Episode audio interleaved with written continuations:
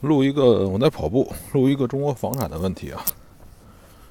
这样就就是中国的房产呢，现在很多地方说房产跌了，有地儿说房产没跌，对吧？还有的说是北上广深是已已经分化了，有地方房价涨，有的房价跌。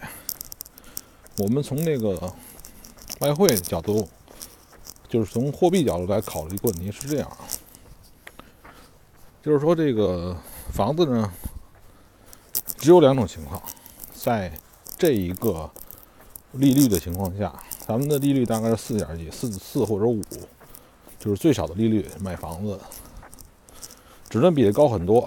如果这个人是抵押的钱或者别的钱来买的房子，可能到八或者七八利利率利息。你举个例子啊，比如说有有一个房子是这个一千万，某人买了个一千万的房子，这个五十五百万是贷款，五百万不是贷款，五百万是自己出的，五万五百万是贷款。你不管是你你出的钱，自己出的钱，还是贷款的钱，你贷款你要付利息，对吧？你自己花的钱。如果说你不买那房，你把它干别的使，你至少能收回咱们的基准利利率吧？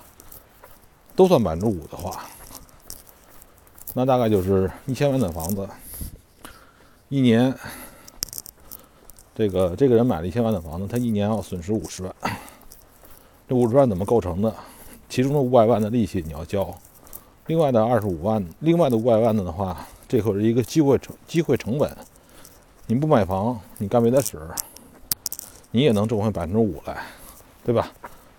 他就是，所以就是说，这个房子如果不涨百分之五或者更多点儿，对这个人都是亏的，对吧？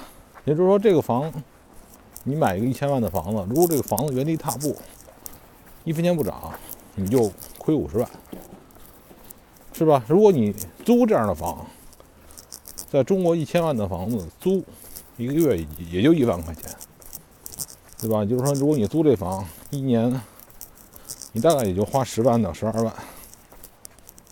但是如果你买，你要损失五十万。这个一年可能你能扛，没涨，但这个时候呢，你的杠杆如果是二，你还能接受，有可能你还能接受。比如说你有五百万吧，但如果说你杠杆更大一些，有有的人用各种方式的杠杆借出的钱，一年两年的肯定就受不了了。如果房价不涨的话，这个时候就会有有人抛盘，有人就说算了，一千万房子我我我不干了，九百五十万我就卖，对吧？就是这样，里边有各样各同的人，有的人这个承受能力高点儿。三年不涨都没事儿，但是理论它是不涨，但有的人会抛。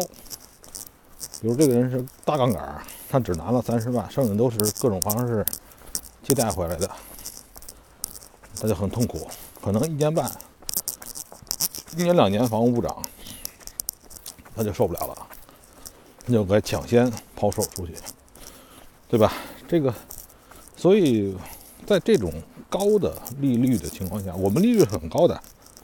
那日本是一，美国也一，就是这个可以，你可以去看吧。就是大的国家的房屋贷款，中国最高，我们高的是日本的多少倍啊？五到六倍。所以就是说，如果说他央行不敢把利息降下来的情况下，利息可能还在升。因为可能接着要紧缩货币了，这种情况下，你让房屋出两种结果：暴涨或者跌，或者不涨跌，就是它只分两类，一个是暴，一个是这个，一个是涨得涨得比较多，一个方向就是跌，没别的方式。因为之间的话会，比如说房屋一旦停止了大范围涨，那就是哎。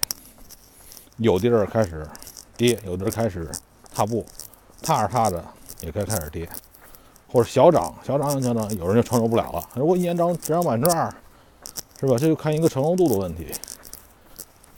所以现在这个是很大的一个危机。如果你看到一个地方房价停止了暴涨，等待它的在这种高利率的情况下，只有跌，而且越往后跌跌得越狠，它会产生很多的连锁反应。